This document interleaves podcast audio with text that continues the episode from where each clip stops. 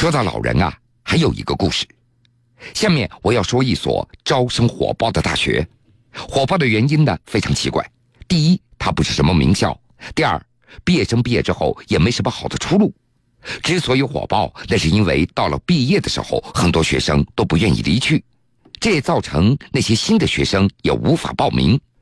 如果您听完了这些毕业生不愿离去的原因，这心里的感觉肯定是酸酸的。能在这所老年大学报上名，那是非常不容易的。学校里所有的班常年那都是爆满，原本两百人的教室，往往会挤进三百多号人。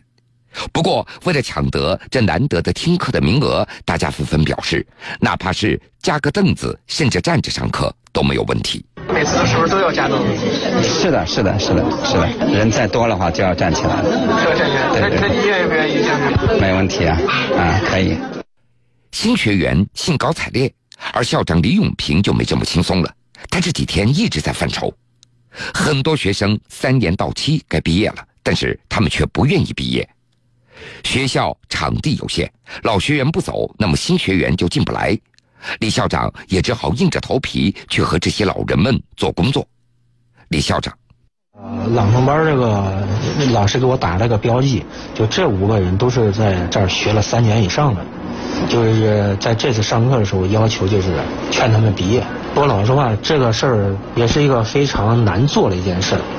今年开始了，就是要按照咱们原先定的这个规定了，就是说满三年可以毕业了。我是我一三年下半年，我两年半。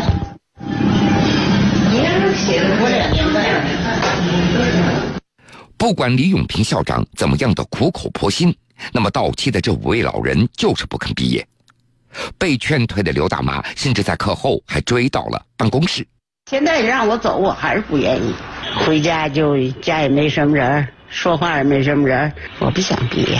什么时候我不能来了，我再不来。你看，我们就这几个人，让我们在这学吧，不多，我们这几个旁听行不行？不愿毕业，不想离开，因为家中没有人陪着说话。刘大妈的理由，那是很多老年大学的老人们共同的心声，不是吗？退休之后，生活一下子变得空空荡荡，看电视、打麻将、带孙子，一天又一天熬日子，得度过这个晚年，而老年大学的课程也就成为了老人们难得的精神寄托。你要一到星期三早晨，早点就行啊。高兴啊呀！今天有课上课，我还可以上课，还可以见老师，还可以唱歌，还可以见到同学。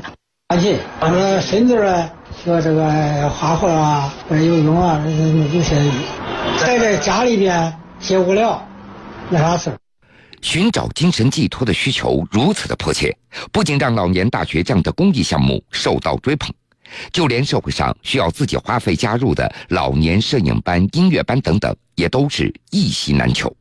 有老人也无奈的形容，现在想着怎么挣老人的钱的人不多，反而想着如何骗老人的钱多了起来。当晚年的孤独感得不到排解的时候，那些打着亲情关爱老人的骗局就会趁虚而入。李校长，通过谈话你会发觉，这个老年人非常需要一个人听他说话。我跟他聊天，我都能感觉到，你发觉老年人可能在家里边没有倾诉的对象。有两个老年人来了以后，光上课说话。哎，我说那你上课你怎么光说话了？他说你不知道，我难得说说话，让我说一会儿吧。近日，各地的老年大学也都陆陆续续开始了春季的课程。除了传统的书画、摄影、音乐之外，电脑、微信、网上预约挂号等也成了热门的课程。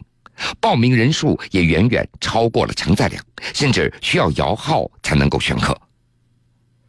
这些找乐的老人的愿望其实很简单。寻找归属感，给老年的心一处可以安放的地方。希望这样的一个故事能够给相关部门一个启示。